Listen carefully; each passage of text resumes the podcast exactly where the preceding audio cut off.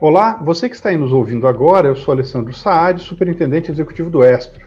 Se você ouviu os outros episódios desse projeto, deve ter percebido que gosto de conhecer a história dos nossos ex-aprendizes, e tudo isso dentro de algum assunto interessante. Dessa vez vamos falar sobre profissões inusitadas ou profissões diferentes sobre a carreira do jovem. Você está pronto para conhecer mais?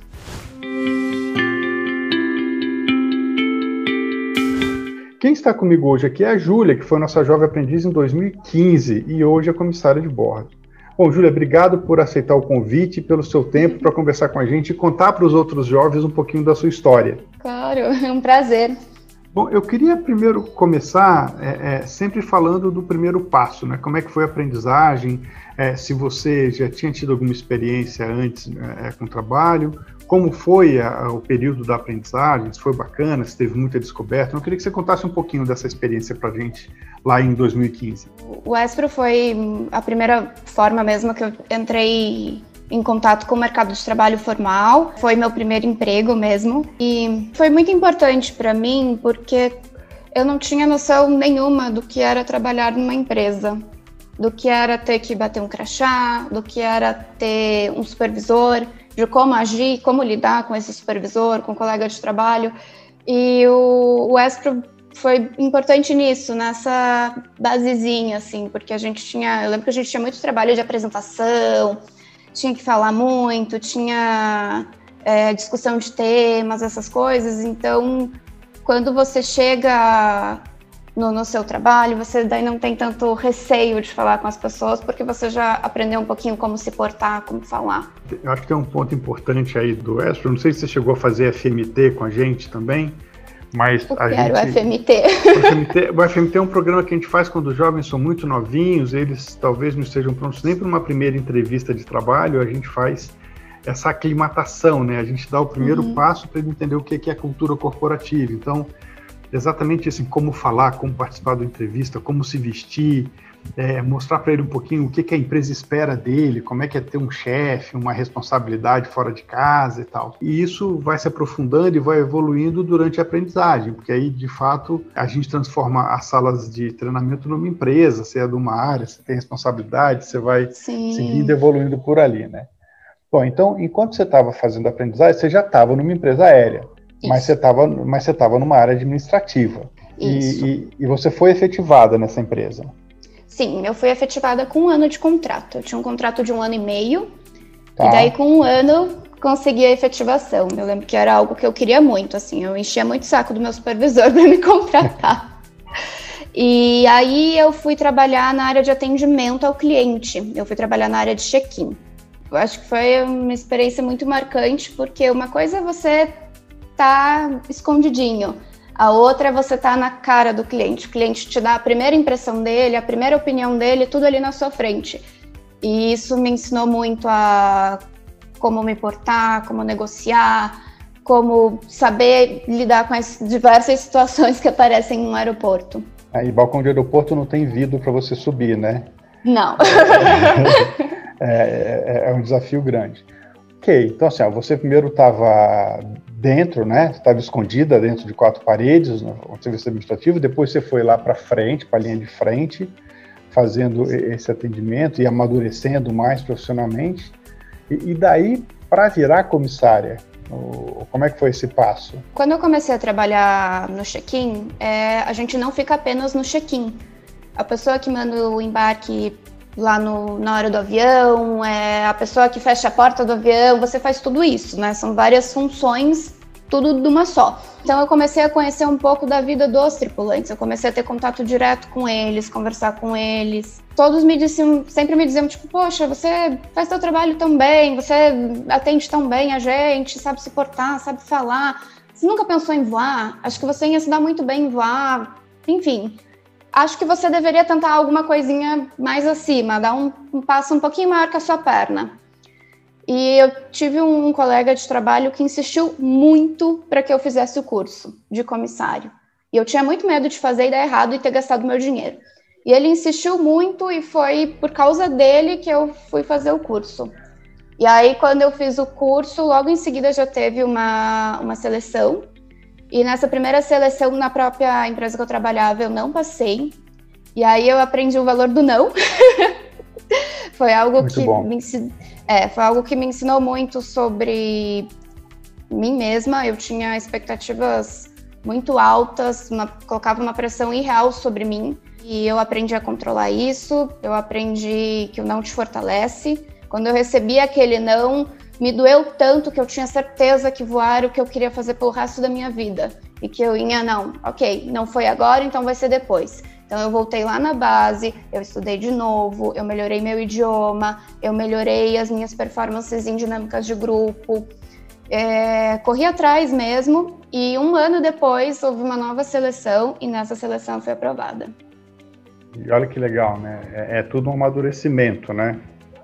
É, mesmo é. você tendo ido buscar a, a, capacitação técnica formal, não é só o conhecimento. Tem um tempo aí, né, de maturação tem um pouquinho de mudança de atitude, tem um pouquinho de, de evolução com, como pessoa, como profissional, para que você dê esse passo, né? Eu, em todas as áreas. Muitos jovens têm uma aspiração de crescimento rápido na carreira, logo depois de que é contratado então, Sim. E tem um negócio que a gente chama de assimetria de ritmo, né? O ritmo que, que, que vocês têm é diferente do ritmo da empresa.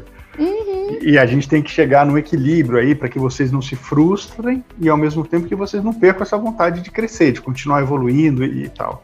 E esse seu depoimento é bacana, que vai inspirar muitos dos nossos jovens a ressignificarem o não, a, a tratarem o não de outra maneira. Né? É, eu, eu tinha 21 anos quando eu fiz essa primeira seleção. A única outra entrevista que eu tinha feito na minha vida foi a entrevista que eu fiz no Espro. Então, assim, é muito irreal que eu fosse passar. Óbvio que poderia ter acontecido e teria sido maravilhoso. Mas é claro que eu não estava preparada, eu nunca tinha feito entrevistas, eu nunca tinha era umas, a gente tinha provas com salas assim de 50 pessoas e era assim o dia inteiro, várias turmas com 50 pessoas. Então é algo muito refinado, algo que passa por um funil muito grande. E foi, foi importante, eu realmente não estava preparada, nem profissionalmente, nem no quesito emocional. E foi algo que me ensinou muito, assim, da, pôs meu pezinho no chão, assim, voltou à realidade. Me conta uma outra coisa, Júlia. Assim, você falou que você foi fazer um curso preparatório para ser comissário. Mas é, a, a, profissão de comissário, assim, é estar lá dentro, ser gentil, orientar as pessoas, é a pontinha do iceberg, né? Uhum. É conta, um pouquinho, conta um pouquinho das responsabilidades ou do preparo que vocês têm que ter para assumir uma posição dessa, por favor. O comissário de bordo, ele é conhecido por isso, pela sua gentileza, pela sua elegância, mas esse não é o trabalho real dele. O comissário de bordo ele é um agente de segurança, antes de qualquer coisa. Ele existe lá dentro para que seja fiscalizada a segurança do voo. Então, a rotina do comissário quando ele chega num avião é primeiro conferir equipamentos de segurança. Existem milhões de equipamentos de segurança escondidos pelo avião a gente precisa conferir a funcionalidade de todos eles antes de qualquer coisa, antes de começar o, nosso dia. Toda vez que a gente entra no avião, a gente faz isso primeiro. É, existe um controle para ver se as pessoas estão bem. Tem gente que entra nervoso no avião, tem gente que entra triste. A gente imagina sempre viagem como uma coisa feliz. Ah, vou viajar de férias. Mas existem milhões de razões pela qual as pessoas viajam seja para fechar um negócio, seja por causa de um falecimento, por causa de uma doença, e você está atento às emoções das pessoas que estão ali trancadas com você nesse avião é muito importante. Porque às vezes a pessoa está estressada, mas ela não está estressada com você, às vezes não aconteceu nada, ela está estressada com outra coisa. Além disso, de estar tá analisando as pessoas, é, existe todo um treinamento é, em questão de primeiros socorros, pessoas passam mal em avião, as pessoas têm medo, as pessoas têm ataque de pânico e a gente é treinado massivamente para saber atender tudo isso. Tem um treinamento bem rigoroso nessa parte. A gente é treinado em combate ao fogo, em sobrevivência na selva, em sobrevivência no mar, enfim, todo tipo de catástrofe a gente é treinado.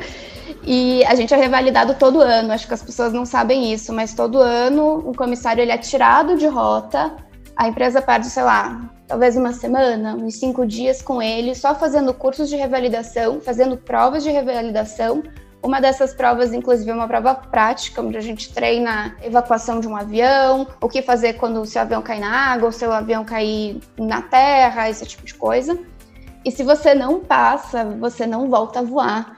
Então, olha o compromisso que a empresa tem, tipo, ela não engana, ela não tenta enganar, ela não tenta maquiar isso. Se você não passa, você não tem condições de voar, então você vai estudar de novo até você passar. Então é uma profissão muito exigente nesse quesito de estudo. Bom, você está falando aí, eu estava pensando, né, viajei um pouco assim te ouvindo, porque assim, a gente está conversando no final de 2020, o ano mais atípico das nossas vidas, né? O segmento de aviação, de hotelaria foi extremamente impactado, é um dos segmentos de, de retorno mais lento, né? Sim. É, tipo, o pessoal de fast food já deu um jeito de fazer delivery, o pessoal da indústria já deu um jeito de trabalhar, e, e hotelaria e aviação, é, é o retorno é mais gradativo e tal. É, é, eu entendo também que, que, que, as regras mudaram, que novos procedimentos surgiram e tal, e de novo todo mundo teve que ser recapacitado, retreinado para que isso acontecesse, né? Espero, se Deus quiser, que a gente não tenha nenhuma outra pandemia, nada tão maluco como o que aconteceu nesse ano, mas assim, é, como é que você se vê daqui a, a, cinco anos, né? Assim, é uma profissão que você gosta, é um negócio que você falou que você percebeu que era isso que você queria fazer para o resto da vida e tem carreiras dentro dessa empresa aérea, você pode ir para outra, você pode fazer voos internacionais, você pode. Tem, tem uma carreira aí para você trilhar. Onde você se vê daqui a cinco anos, Júlia? Eu tenho uma sorte que eu descobri muito cedo a profissão pela qual eu sou apaixonada.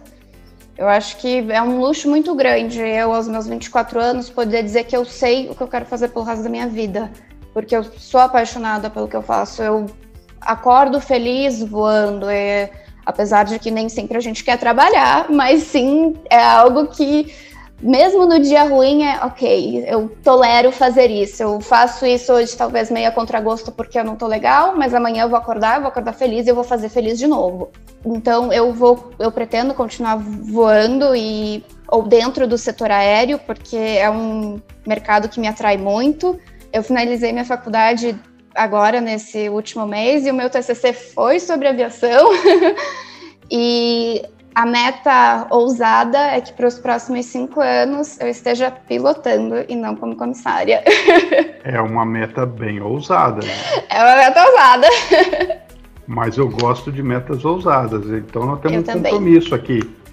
Né? É, assim que você fizer o seu primeiro voo, você vai entrar em contato com a gente para eu te entrevistar de novo. Pode ser, combinado.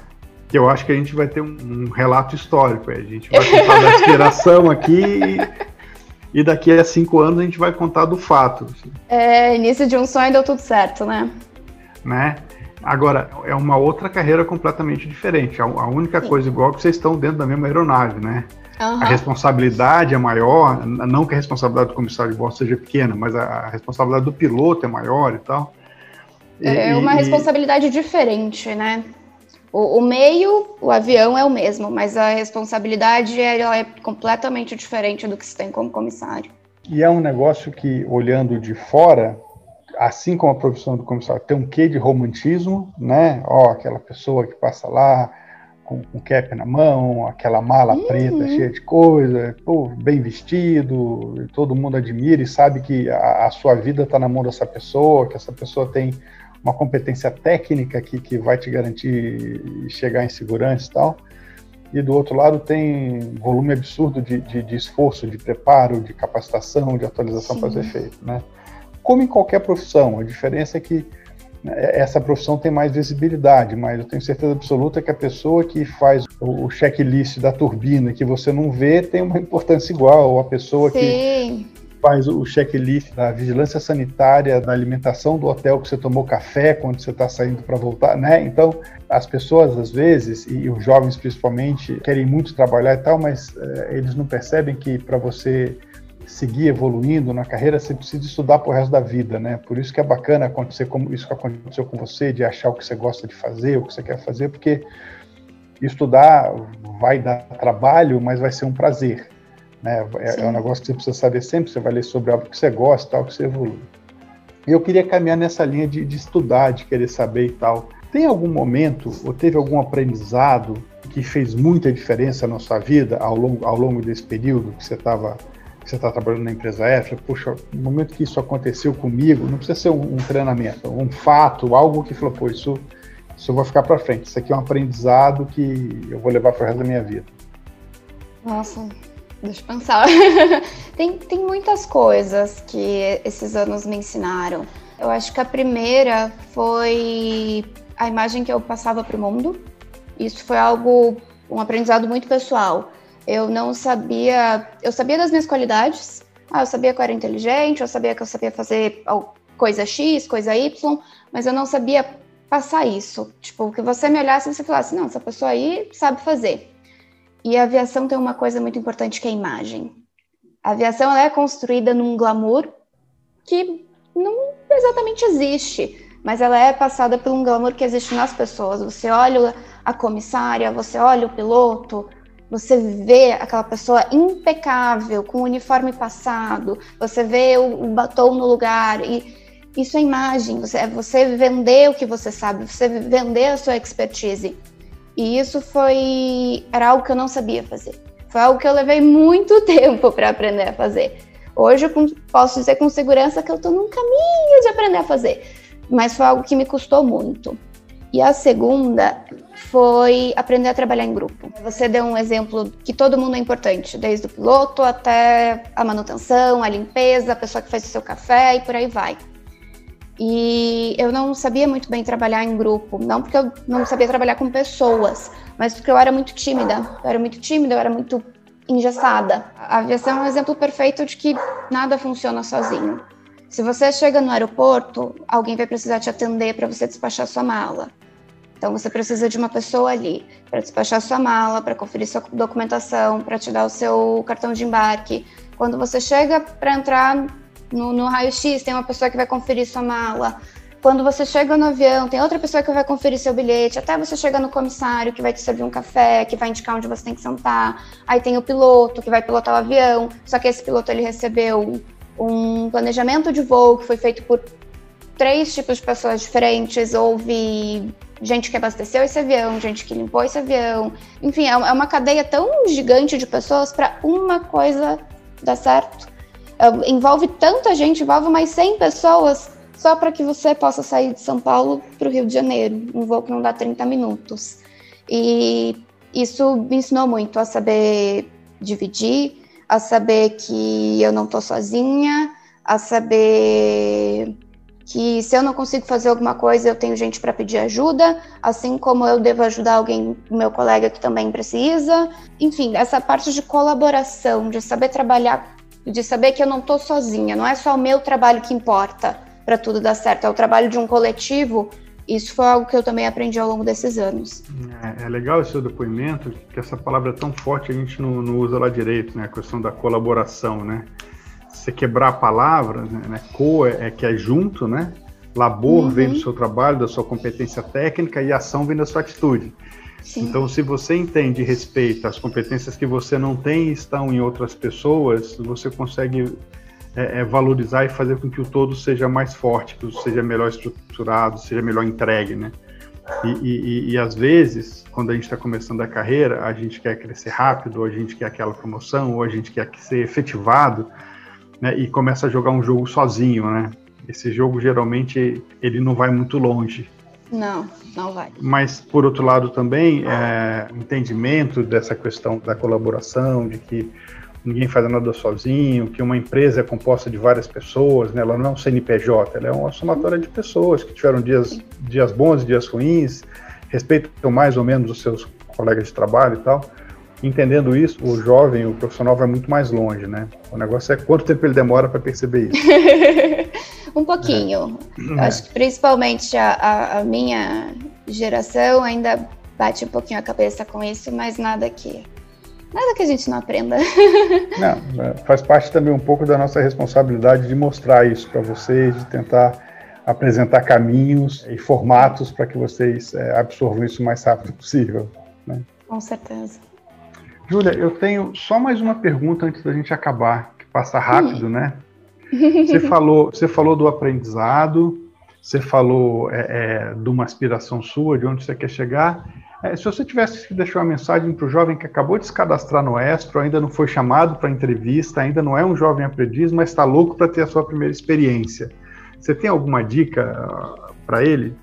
Eu acho que não tenha medo de de se jogar na experiência, de ir lá e dar o seu melhor, não tenha medo de falhar, não tenha medo de cometer erros no início, porque a gente comete, a gente fala coisa errada na hora errada, a gente às vezes chega atrasado, acontece, é, o, é a vida, e mas não, não, não tenha medo, é, persista, enfim, deu sempre o seu melhor, tenha muito claro o que é o, o, o seu valor, o seu valor, aquele seu valor interno, ah, eu tô nesse trabalho por quê? Por que, que eu fui lá e me inscrevi no Espro, por exemplo?